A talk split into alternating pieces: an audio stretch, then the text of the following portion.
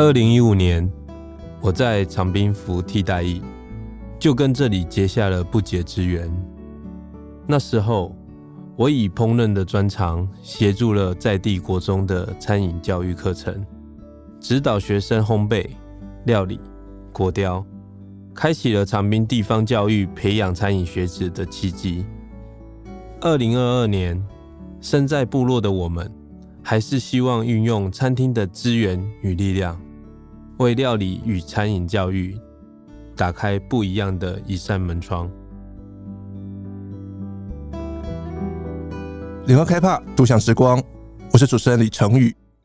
七年前那位替代役男，如今还在台中长滨，而且是东台湾最热门 Fine Dining 餐厅 Sinasera Twenty Four 的主厨。他还是没有忘记七年前的初衷，只是这次他不是一个人煮，不是一个人教。而是拉了一堆很厉害的餐厅主厨一起到长滨。今天我们将他从长滨邀请到节目现场，欢迎 Sinasera Twenty Four 主厨杨博伟 Nick。Hello，大家好，我是 Nick。Nick 是台南人，是从国中开始就喜欢做菜。那个时候为什么你会到长滨服替代役？嗯，那时候其实就是在想说要找一个自己没有去过的地方啊，让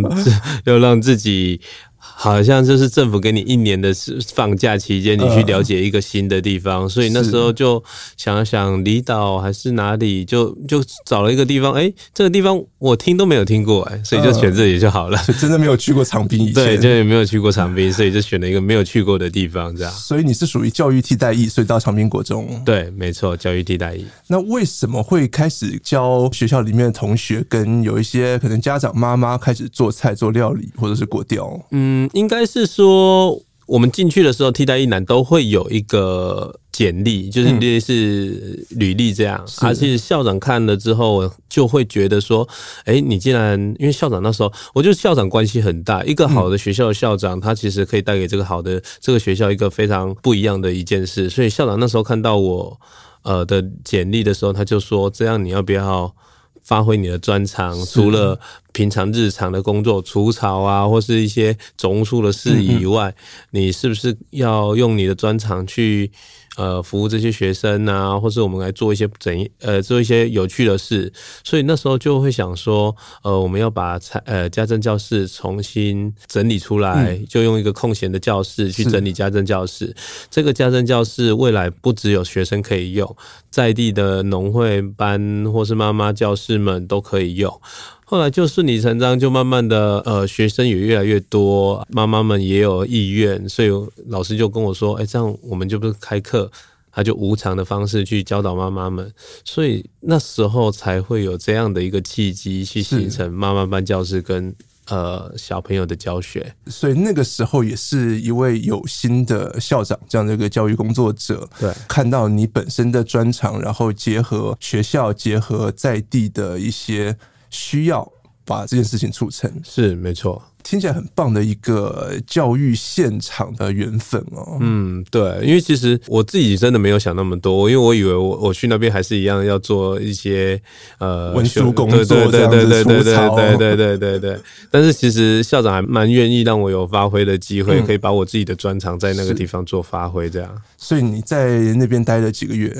呃，其实算是待一年，待一年，总数不到一年呐、啊，但是就是大概七个月左右。然后你就到了法国吗？对，就后来就结束，就到了法国。呃，你到过普罗旺斯、马赛对那边的餐厅工作，没错。其实你说你在那边待了一年，可是感觉起来你跟长滨在地人的连接很深哦。后来你为什么又回到长滨？是因为花日风尚，就是 Sinasera Twenty Four 做属的这样这个民宿的老板，他要在长滨当地开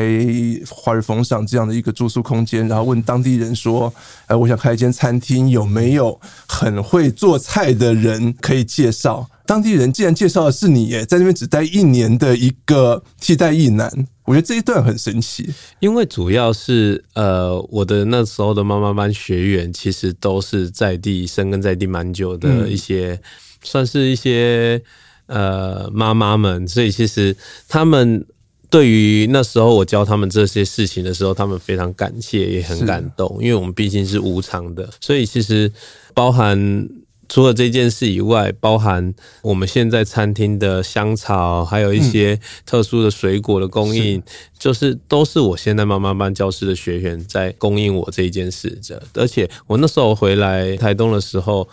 呃，我只要需要什么资源。我们所有的呃，这个学学员班的学员，大家都很义不容辞，跟你跟我说哦，哪里有啊？我带你去找，我带你去看，嗯、我带你去找他。是对，因为通常就像就像陈云讲，就是我就是一个只待可能七个月不到一年的一个，就是一个年轻的小伙子，但是就是呃，妈妈们他们在那边是生根很久的，但是因为你那时候有做出一个无偿的教学。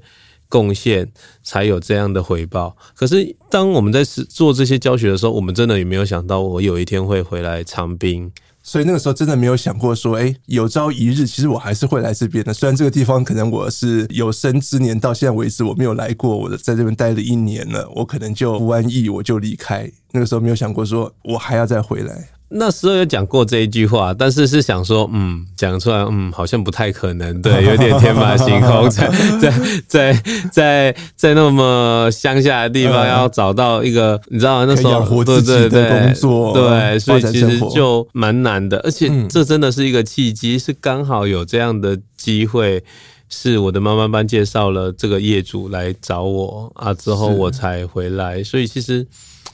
呃，想一想是真的很奇妙的缘分。如果你当初没有做这些事情的话，嗯嗯，也不会有后面这一段的发生。是，是一个让大家还蛮感动的这种善念的循环哦。当初你无偿的对当地的妈妈、学生啊这样子付出，然后后来你再回来了，这些在地的好朋友又把对你那时候的感谢又回馈到你的餐厅、你的厨艺工作上面。对，对嗯，非常非常非常感动。讲到 Nick，你的 Sinasera Twenty Four，嗯，或许还有一些听众不知道这个餐厅的名字是什么意思。嗯哼，这个餐厅啊，其实是呃，以英文来讲当然是读 Sinasera，但是以呃阿美族族语是 Sinasera。哦，对，所以比较，所以是比较比较特别不一样。对对对对，比较特别一点。所以其实呃 Sinasera 的意思是。阿美族的大地的意思是对，是是那这个东西代表了我的我的土地，我的地上的这个部分，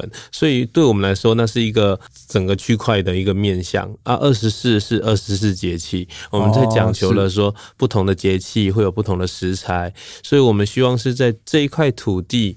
不同的时间点，就是代表这一间餐厅。这间餐厅不会有太多的主厨个人的意念进去，而是呈现这一块土地最强的意念跟最强的内容。这才是我们想要呈现的一个呃餐厅最最希望的一个风味风貌。这样可以给我们一些比较具体，你在做菜或呈现当地礼赞或者是一个大地的产物丰饶给我们。你会用怎么样的餐饮风格或者是菜色来呈现？嗯。嗯，其实我觉得这很关系到我每天去上班，或是我每天在市场，或者我每天在渔港的一个感受程度。我其实我只要看到旁边，哎，洛神花在开了，我们接下来就开始要用洛洛神花了。就是大自然其实在提醒你说，哎，你现在要用洛神花了。你看到你看到旁边的红鲤已经红了，大自然就在提醒你说，哎，红藜可以收了，所以你现在开始要用做红藜的菜了。所以我觉得这是一个非常有趣的事情，是你可以。在那个地方，是因为大地的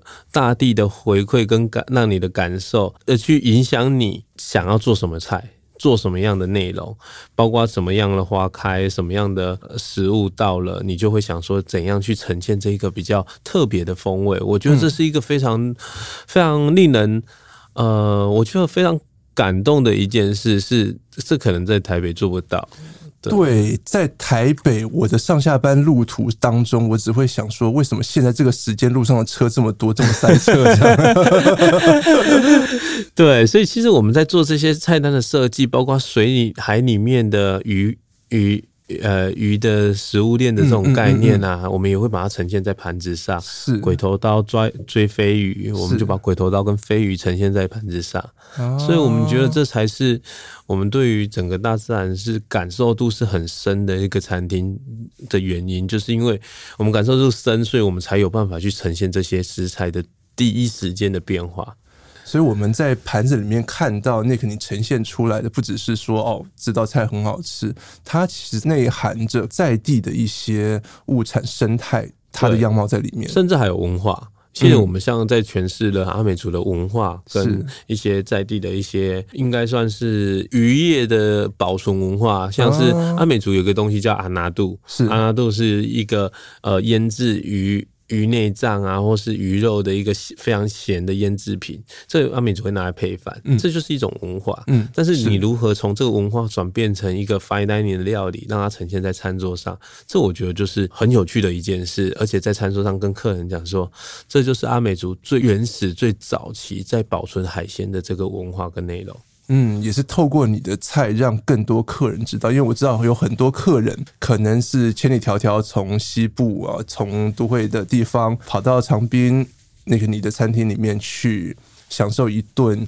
这样的很美味的佳肴，或者是说，哎，甚至更好的话，你可以住一个晚上，然后在那边体会当地的比较悠闲舒服的呃生活步调跟这个美景。然后你透过 Nick 的菜，你就更了解当地人真正的生活或者是饮食文化是什么。是没错，而且其实。呃，西纳塞瓦一直的宗旨是在西纳塞瓦不会有主要的进口食材在西纳塞瓦里面呈现，嗯、不就是你不用不用想说来西纳塞瓦吃松露，你不用想说来西纳塞瓦是来吃和牛，嗯、或是对，就是一比一猪，这个东西绝对不会在我们餐厅出现。就是对于这个东西，是我们非常坚持的，就是。你要松露可以，除非我的隔壁的森林长出松露，你就有森林，这这是对，这就是重点，对，是，对，这个就是一个其他地方没有的特色。对，因为我其实我在之前在法国的经历就有这样非常这样的感受，是我的 chef 就是这样教导我。为什么我会对于食材，对于这个 Sara 二十四的这个名字的定调的原因，也是我的 chef 影响我很大，就是他们都是自己有个花园。像我在普罗旺斯的那一家餐厅，我 chef 有个非常大的花园，每天就有新鲜的所有的节瓜啦，所有的香草啊、水果啊，会送到餐厅。嗯、chef 就开始说：“这个今天做是哪一个配菜？今天这个做哪一个？”嗯，在马赛的话，每天就是从渔港上来不同的鱼，不同的渔夫，不同的人，只要捕到鱼就上来送到餐厅。我们有个窗户，就专门在送鱼的窗户。嗯，对，所以其实你发发现这两个餐厅，其实它。只选择靠自己旁边最近的所有的 ingredient 作为它的主要的东西，是我觉得这才是我觉得认同餐厅是一个，因为我待的餐厅是这样，所以我也是被受受这样的教育，所以我觉得西纳塞瓦就是更应该是拿在地这一块土地上所长的所有所有的海洋、所有的山林的味道，全部放到这一个菜单里面。所以是让你的餐厅其实更融入在地的一些故事也好，在地的一些文化也好，在地的可能很具体的这种物产食材也好。对，没错。其实 Nick 这一次的系列公益餐会也是一种融入在地的展现哦。为什么你再回到长滨应该五年了，对不对？对。又想要开启这一系列的公益餐会，回馈长滨国中，回馈到长滨的这块土地。那时候离开的时候，我就跟校长讲说，其实我们希望这个计划是持续下去的，嗯、就是我这个呃家政教师是可以持续的。是，但是实际上呃，可能有遇到一些师资的困难的找寻，总不可能每一年都有一位厨艺这么厉害的替代役男到长滨呢？对，所以其实。我觉得，在这一这件事情停止的时候，我们就已经心中了默许了，说我们一定要让它重启，我们一定要做一份自己想要做的事情。但是，呃，前面的时候是真的，餐餐厅也比较辛苦，所以在。这这这一这一两年，其实已经状况已经好很多了。所以其实我们原本这个计划是在去年疫情前就要执行的啊，哦、对。但是就因为遇到疫情嘛，所以其实就没有又耽搁一下。对，耽搁一下。但是其实我们觉得是餐厅今天在长滨，它就应该要有它的位置跟它的、嗯、呃影响力，跟它应该要做的事情。所以除了食材的取得，除了协助这些土地的转型，因为我们选择用用有机或是自然农法的这些食材，帮助农民或是转型人口的回流，就是帮助一些想要回来家里的呃年轻人可以在这里工作。是另外一个就是真正回馈到地方的一的的一个呃最，我觉得虽然是最基础的幼苗的这个成长的部分。嗯我们也希望是这个计划能够让这个找了这些朋友们，让这个计划能够持续的运作，因为我们不想要像放烟火一样，我就是放一放之后就结束的。我们想要长期，我们想要长期的陪伴，一个礼拜一次的课程，教小朋友做很多不一样的事情，跟尝试不一样的事情。这个其实是当年你在服替代役的时候的那样的料理教室的延伸。对，没错，只是因为我现在跟那时候的想法不太一样，就是对于、嗯、对于料理的想法，因为那时候我其实呃我还没去法国，是，所以其实我自己在一些料理的操作上，我还是着重于在技巧、食谱这一些事情。是，但是从法国回来之后到现在，我自己着重的是味道、风味。舌头这些事情，因为不反而不是太多的技巧了，就是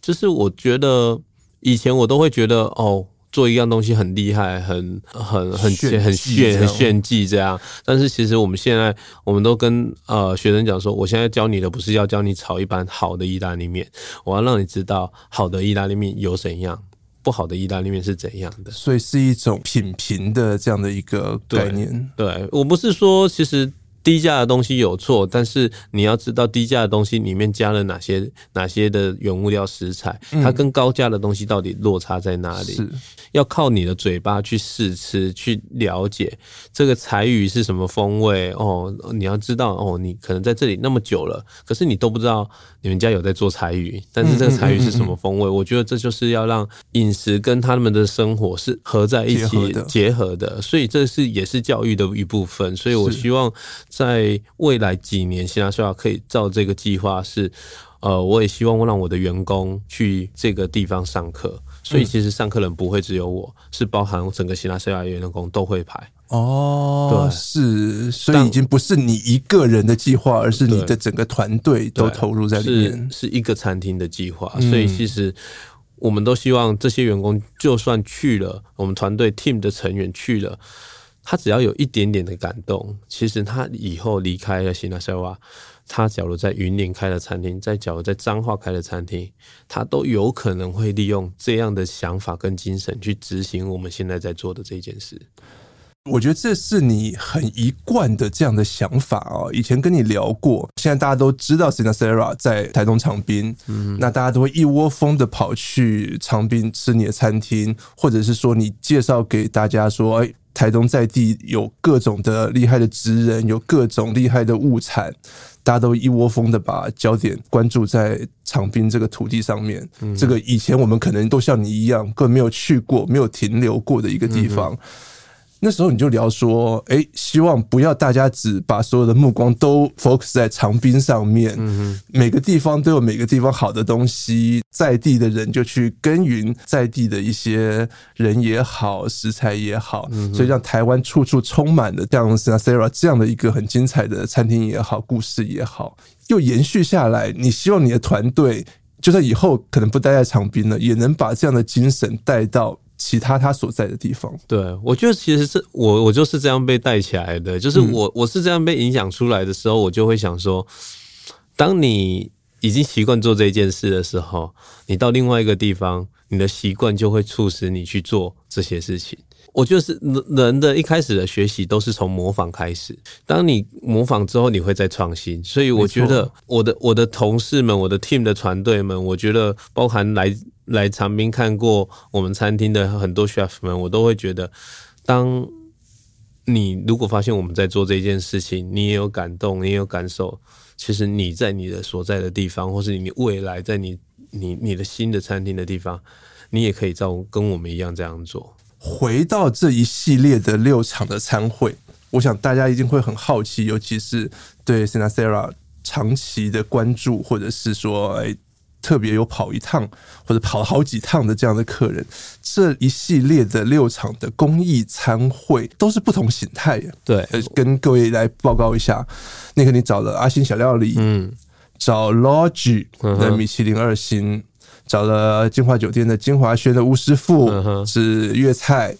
烧鸟有志对。是烧鸟，对，母美林泉主厨，嗯哼，名寿司握寿司。对。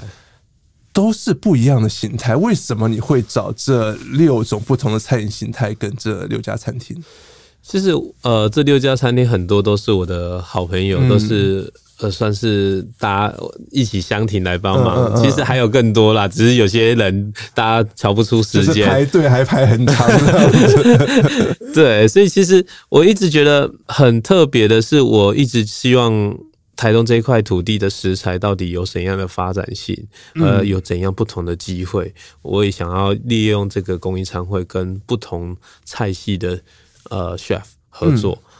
让整个台东的食材有不一样的发展的面向，也让这些 chef 知道台东有那么好的东西。哦，比如说好了，一个很好、很很好、很好笑的事情是，呃，我们跟有志在合作，嗯，啊，希腊厂他。它需呃，它需要鸡肉嘛？烧鸟最重要的就是鸡肉。台东什么不多，就是鸡很很多。对，所以我寄了大概六七种的品种的鸡给他试，跟不同生长周期的状态也给他试。我们试了很多只鸡，后来试到一个他蛮喜欢的类似玉米鸡的鸡种。嗯嗯，对啊，他就说：“哎，当然可以有卖吗？”他就是想要 以后他要用的。对，我就觉得这就是这就是我们的目的，就是有时候。是，如果它够量，我觉得我希望更多人可以去选择这边的食材，或是他可以被这里的食材感动。比如说，我们之前还有带吴师傅去看一些呃，可能蛇肉啊，什么之类的，他就想说，哦，他要帮我们做蛇羹吗？他的那一场餐会会有蛇，对，先这个透露一下，对，但是是真的很棒，就是我自己吃过，我自己说说，吴师傅真的很厉害，对，我都我都打从心底去敬佩吴师傅，说他做的菜其实是。是很有很有很有意思的，包括每一个 chef 都一样，包括包括呃阿星，包括 Logi 的呃刘国商，其实大家都都很有很有自己的想法啊。对于台东的食材，其实我不想要让这个公益餐会看起来那么简单，就是各做各的菜，我都会丢一些难题给，还要还要出题目，因为我就在想说，好，你说做一系列的。公益餐会，你说做一场四手餐会好了，我觉得就是两个团队的磨合，两个主厨或者是两个餐饮系统的磨合。那个你现在要在两个月里面，你要跟六家不同形态的餐厅，然后合作餐会，你的团队没有因此而哇哇叫吗？我觉得这个很困难的事情。大家 大家都很，可是其实我我都跟大家讲说。其实你就当做学习，这这两个月会是你学习最多不同菜系的两两个月，是，而且你会看到不同师傅对于食材的不同的料理的角度，没错，没错，这也是我要学习的，因为我觉得我私心是我自己，我也对这些菜菜系的师傅，其实这几家餐厅都是我我我有去吃过，我也我也是除了订不到以外，但是我也我我订得到，我一定会去吃的餐厅，而且是我很喜欢的餐厅，所以我才会邀请他们过来一起做这个合作的活动，因为。他们有他们的想法，我们有我们的想法，所以当两边的想法再加上台东的食材的时候，我们去做一个很好的磨合跟转换之后，最后的结果又可以去达到整个公益的延续、教育的延续。我觉得这才是我们想要做的事情。所以，其实 Nick 不只是把外界的资源，当然包括这些餐厅、这些主厨或者是他们的想法带进长滨。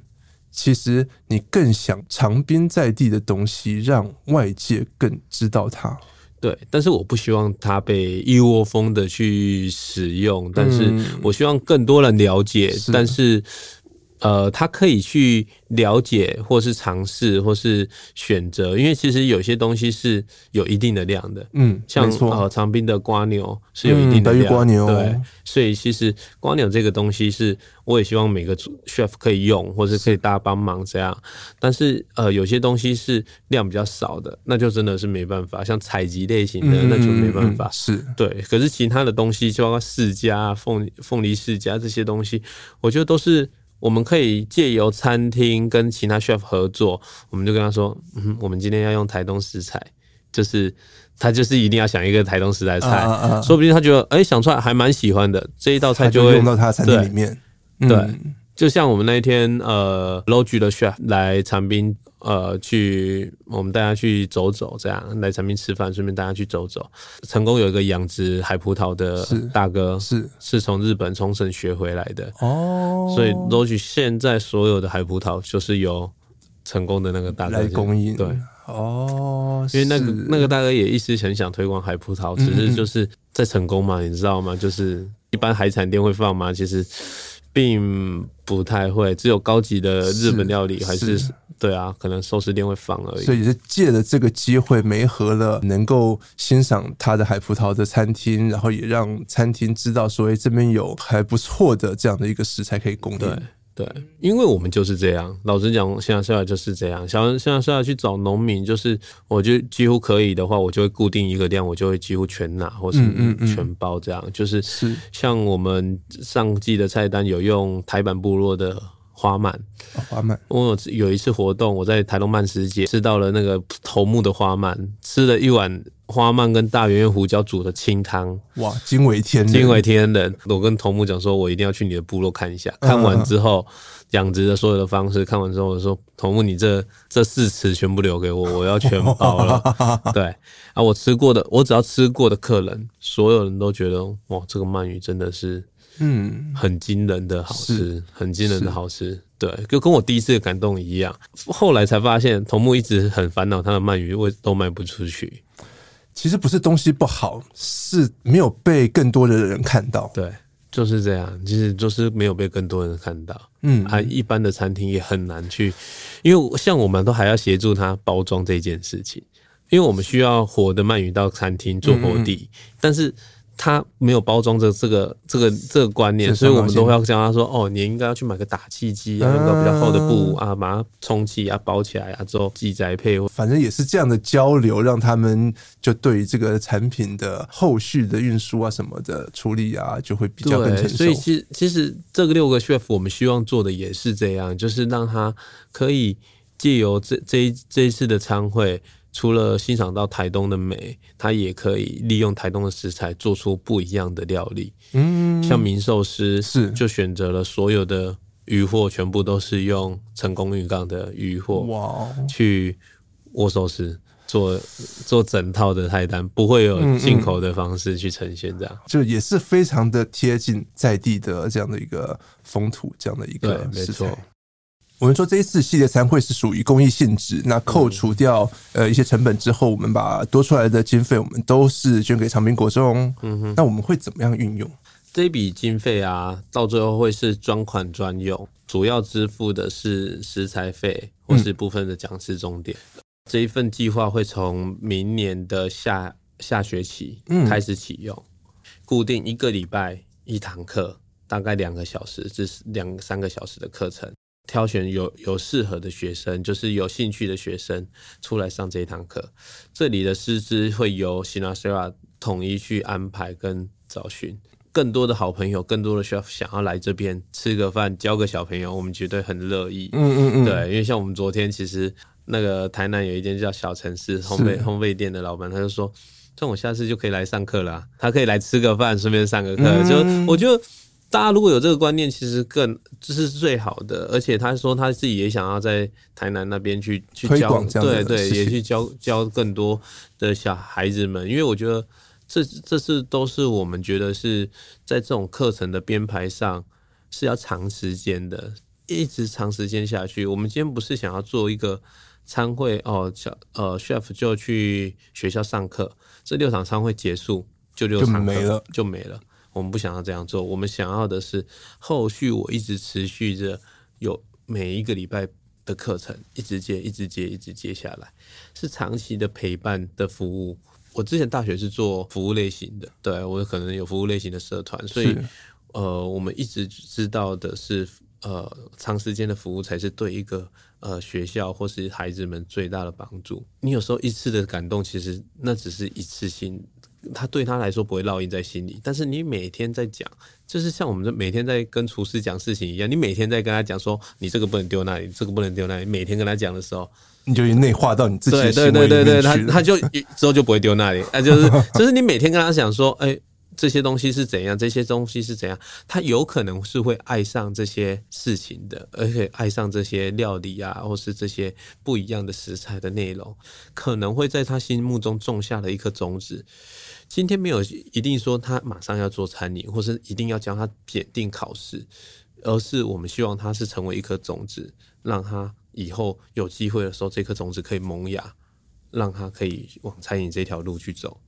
所以，除了像刚刚 Nick 你讲到的这种跟餐饮相关的一些内课程内容，或者是说更早一点你讲到的，我们怎么样去品味或品评好的东西、好的食物，我们还想告诉国中的同学，跟一些国中生，嗯，还很年轻，可能以后也不见得所有人都会朝餐饮业发展。除了这些比较相对专业的餐饮知识之外，你会想要教给可能更多的国中的同学什么样关于饮食或食物的想法？另外一个是，我觉得在饮食跟食物的观念，我、嗯、我觉得我最想要跟，尤其是在长滨嘛，嗯，长滨国中的同学，其实我是最想告诉他们是，呃，你要知道你家乡有多么好的东西，就是。千万不要自卑，千万不要觉得家乡不好。就是我觉得现在部落很常会觉得哦，好像没那么好。但是其实你的家乡是很好的，你拥有非常的好的饮食文化这些内容，而且你不一定要做餐饮啊，你也可以，你可以有很多的选择，你也可以去做黑糖，你也可以去种出一个很好的稻米。对，这些都是跟餐饮饮食文化是有关系的。但是。在这些课程与内容里面的时候，我们是希望学生是借由这些感动而去往不同的方向发展。他可能吃到这个黑糖，他会觉得哇，这个黑糖好好吃哦，这样我是不是我我也想要来做，我也想来挑战看看。这是这是我觉得是在呃我们在跟学生讲这件事情的时候，他会是有感觉的，而且他会慢慢的被我们影响说哦。原来做食物的人，做原物料的人，其实也是很辛苦，也是很厉害，也是职人的精神。这样，不不不要想说是只有厨师而已，往前面走，种田的人，捕鱼的人，我觉得这都是一件非常伟大也重要的事情。没有前面的第一阶段的这些呃耕耘者，你不会有后面来到厨师烹调的这个阶段。那 Nick，你从二零一五年到长滨。这样子观察到，后来你又回去了，到现在你怎么看台湾的？刚刚你提到的，像部落也好，或者是一些比较偏乡的地方的教育，你觉得这些小朋友或者是年轻人缺少的真的是资源吗？还是他们缺少的是一种发展机会，或者是说，像我们刚刚讲的，他们少的是被更多人看见？其实我觉得，先讲教育的方面好了。嗯、其实我一直觉得。最近发生一些整个餐饮业的现况，大家就是缺工，是非常的严重啊、呃！我自己其实从我那时候当学生的时候就，就我们我们班级大概五十个人，大概就只有十个人走餐饮吧。到现在可能只剩下五个人走餐饮，嗯、就是餐饮一层，对，就是完全是非常非常非常少的状态，就是餐饮科出来。之后有走餐饮的人是非常的少，嗯、对。但是我一直想说，在教育的方面，我觉得是很难去跟整个实作跟餐厅的状况去结合在一起，这是我觉得现在落差最大的。在读餐饮教育的学生们，并不知道职场是这样的状况，到了职场之后，就想说落差太大，落差很大。Chef 或是餐厅要的要求，学生达不到，学生达不到，觉得学生觉得薪资低就离开了这个行业，对对，就离开了这个行业。对，所以我觉得这蛮可惜的。是我觉得教育跟餐厅上的接轨，可能还要再更密集一点，可能更多的实习这种东西，对，我觉得可能对于整体的餐饮才是比较有帮助的。另外一个是对于我们我们自己在看待学生的这一件事情，跟一些餐饮的年轻学子，我觉得台湾现在的机会很多。你是认为是很多的？嗯、我觉得是机会很多，但是你有没有准备好？你让你自己很完整的呈现在这里面，其实这很重要。或是你跟别人有什么不一样？我觉得这也很重要。你很容易跟别人是一样的，一样的时候就很难去找出